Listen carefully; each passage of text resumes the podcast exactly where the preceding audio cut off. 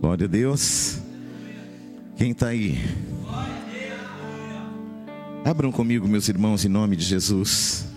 Quero saudar os nossos irmãos que estão em todos os cantos desse Brasil e fora dele, que nos ouvem, que nos veem nesse momento.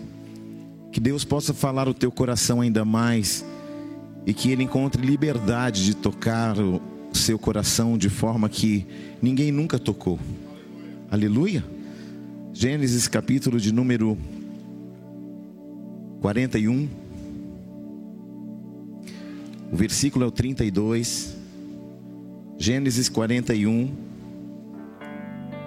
32. Aos irmãos de Cuiabá, da igreja de Cuiabá, aos irmãos da igreja de Tangará da Serra, aos nossos irmãos que estão em Portugal, que estão em Recife, aos nossos irmãos que estão em Sinop, aos nossos irmãos que estão em Minas, em São Paulo aos nossos irmãos que estão em Alagoas, que você possa ser tocado pela palavra de Deus. Amém, queridos? Quem encontrou, diga glória a Deus. Diz assim as Escrituras Sagradas em Gênesis 41, versículo 32. O sonho de Faraó foi dúplice, porque a coisa é estabelecida por Deus, e Deus se apressa a fazê-la. Diga, Deus tem pressa em fazer a vontade dEle. Versículo 33 diz assim: Agora, pois, escolha Faraó um homem ajuizado e sábio, e ponha sobre a terra do Egito. Faça isso, Faraó, e ponha administradores sobre a terra, e tome a quinta parte dos frutos da terra do Egito, nos sete anos de fartura. Ajuntem-se os administradores toda a colheita dos bons anos que virão. Recolham cereais debaixo do poder de Faraó para mantimento das cidades e os guarde. Assim, o mantimento será para abastecer a a terra nos sete anos de fome que haverá no Egito, para que a terra não pereça de fome. E o conselho foi agradável a Faraó e todos os seus oficiais. Disse Faraó a seus oficiais: Acharíamos porventura um homem como este, em quem há o Espírito de Deus? Depois disse Faraó a José: Visto que Deus te fez saber tudo isso, ninguém há tão ajuizado e sábio como tu. Administrará a minha casa e a tua palavra obedecerá todo o meu povo, e somente no meu trono eu serei maior que ti. Amém? Pai de amor, eu quero me prostrar diante do teu altar e reconhecer tua glória, tua soberania, o teu amor, a tua graça infinita, Senhor. Deus, que esta palavra traga vida ao nosso coração. Que esta palavra seja rema e que nós possamos sair daqui diferente do que entramos. Que esta palavra de oferta, Senhor, quebrante corações e alinhe o propósito para o teu reino, para que nós possamos ir aonde nós, humanamente falando, falando jamais poderíamos chegar. Em nome do Senhor Jesus. Amém? Assentai-vos em nome de Jesus. Glória a Deus. Eu creio que todo mundo conhece a história de José do Egito. Se não conhece, eu te recomendo fazer essa leitura porque ela é muito didática e ela nos leva a um entendimento muito profundo dos processos, dos propósitos e do destino. Faraó teve um sonho e José já havia revelado um sonho no cárcere para dois homens, e este sonho foi exatamente aquilo que José revelou. E quando aconteceu de Faraó ter um sonho, ele ficou tão perplexo com aquele sonho, porque depois você lê, eu não tenho tempo hábil para falar sobre tudo, porque a história é muito longa, mas só para você entender, numa parte do sonho de Faraó, as vacas magras comiam as vacas gordas. Isso turbou o coração de Faraó, porque ele pensou: mas o que se dá isso? Que seria a representatividade disso. Eu não estou entendendo. Então, algum, o homem que José havia revelado o sonho, disse: Olha, lá na cadeia, no cárcere, tem um homem que tem o Espírito do Senhor, e este homem me fez saber de coisas futuras que nem mesmo eu sabia, e eu tenho certeza absoluta que este homem trará uma revelação profética ao sonho de Faraó. Quando esse jovem chega diante de Faraó, ele tem aproximadamente 30 anos de idade injustiçado desde 16 anos de idade, passando por um processo complexo.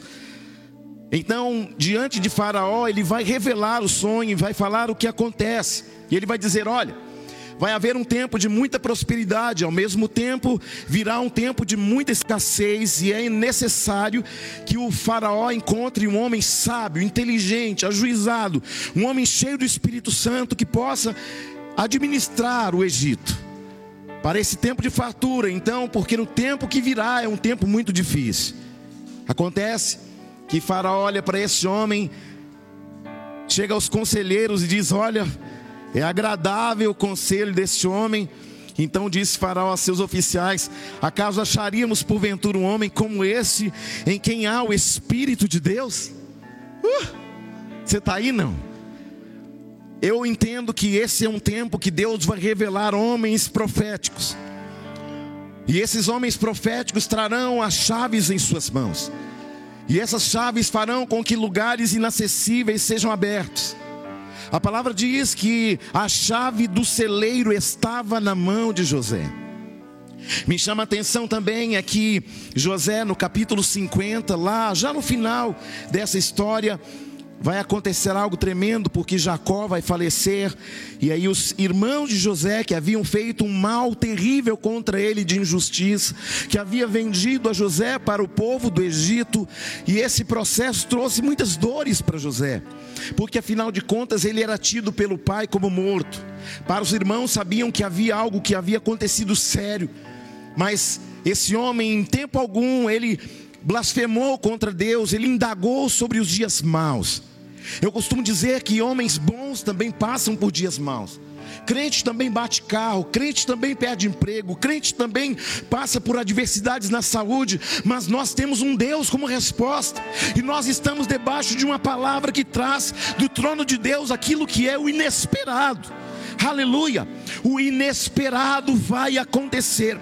Deus trará visões ao teu coração e Ele vai entregar em mão de muitas pessoas que têm um coração desprendido, porque eu quero entender isso aqui junto com você, meu irmão, que José poderia, na oportunidade de matar os irmãos, mas ele, ao invés de matá-los, ele supriu a eles a mais ainda e honrou a eles mais ainda.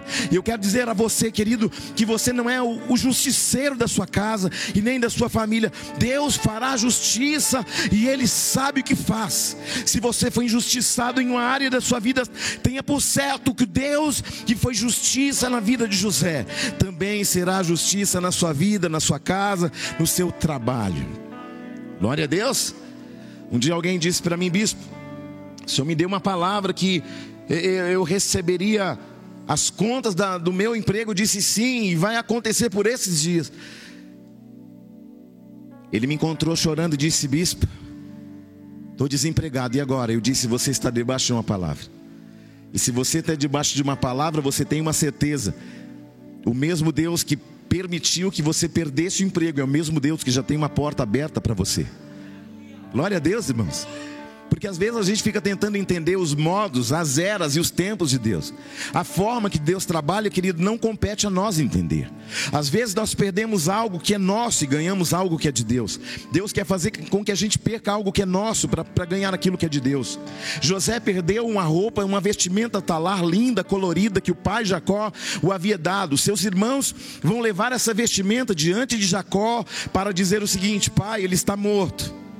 O que esses jovens não sabiam em que um dia Deus daria vestimentas muito mais caras para José, porque Deus nunca vai ficar devendo nada para ninguém. Você está aí não? Uma vez eu trabalhava numa empresa aérea e o meu chefe imediato, meu gerente, disse: Olha, é, eu soube que você está falando de Bíblia, de igreja aqui dentro do aeroporto. Eu disse: Olha, de igreja eu não estou falando, não, mas de uma palavra que liberta eu estou falando sim.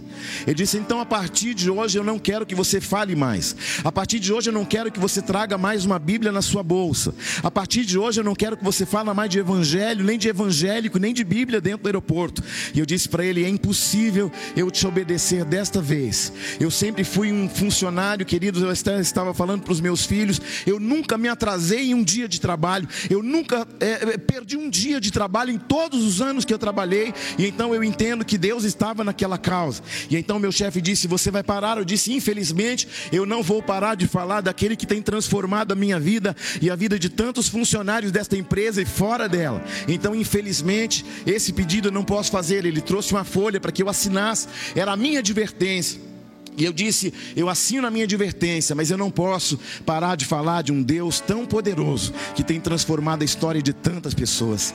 Então ele levantou com uma folha, veio na minha direção com uma caneta e disse: Você está bem certo disso? Eu disse: Sim, como, como dois e dois são quatro. Ele disse: Então você tem certeza do que vai acontecer? Eu disse: Certeza do que vai acontecer eu não sei, mas eu sei em quem eu tenho crido e eu sei que Ele é poderoso para fazer mais do que tenho pensado, imaginado. Eu sei sei de uma coisa, posso receber até uma demissão hoje, mas eu tenho uma certeza no meu coração: vidas foram salvas, encontradas, transformadas, casamentos restaurados. Isso eu posso dizer para você que eu não posso abrir mão. Então ele chegou até a mim e disse: ele puxou uma cadeira, sentou no banco, do lado do banco que eu estava, e disse: Eu quero dizer uma coisa para você.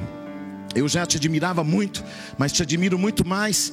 É, é, nenhuma, nenhuma pessoa aqui na, na, empresa sabe que eu sou cristão também, eu sou evangélico, eu sou da igreja X. Eu quero dizer para você, em, em tempo algum eu vi alguém com tanta ousadia para falar do nome de Jesus. Eu te dei uma possibilidade de você negá-lo e você não negou. Ele disse: a partir de hoje, o que você precisar de mim dentro dessa empresa, você pode ter uma certeza que você terá, porque você não negou o nome do nosso Salvador.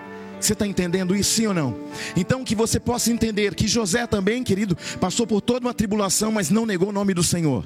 E no momento apropriado, José ele tinha os irmãos das mãos dele, mas ele decidiu falar a eles o seguinte: vou ler para que não fiquem minhas palavras, é, no capítulo 50, versículo 20. Eu encerro aqui. Vós, na verdade, falando para os irmãos dele, na verdade intentaram mal contra mim, porém Deus o tornou em bem, para fazer com que vedes agora, que me conservasse e também conservasse tantas pessoas em vida. Não temais, pois eu vos sustentarei a vós outros e a vossos filhos. E assim os consolou e lhes falou ao coração. Aleluia. Um homem que tinha nas mãos a possibilidade de encarcerá-los e até de matá-los, mas ele disse: O Senhor me mandou na frente para preservar vocês com vida. Glória a Deus. Deus vai levantar pessoas para preservar outras com vida. Aleluia. Querido, entenda uma coisa: quando você oferta na igreja, quando você dizima na igreja, você está preservando as portas abertas e, consequentemente, essa internet conectada aos quatro cantos desse planeta. Nós, através do podcast, temos alcançado Japão, Alemanha, Portugal, é, Estados Unidos, Texas. Essa palavra tem chegado a muitos lugares. Eu quero falar ao teu coração. Deus está trabalhando. E Ele quer usar a sua vida. E Ele vai usar a sua vida com autoridade. E vai colocar chaves na sua mão. E portas que estavam abertas se abrirão para a glória dEle. Eu sinto a unção de Deus destravando ambientes. E eu quero profetizar na tua vida. Pessoas que estavam vivendo em tempos de vergonha. O tempo de você se alegrar chegou. Aleluia porque o choro pode durar uma noite, como durou muitas noites na vida de José, mas um dia o homem mais poderoso da terra o levantou como governador do Egito.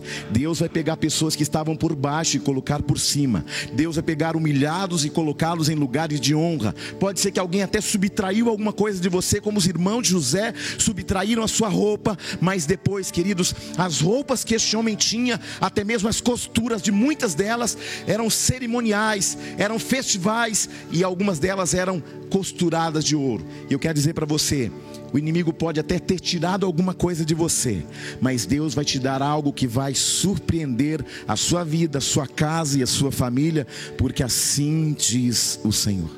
Amém?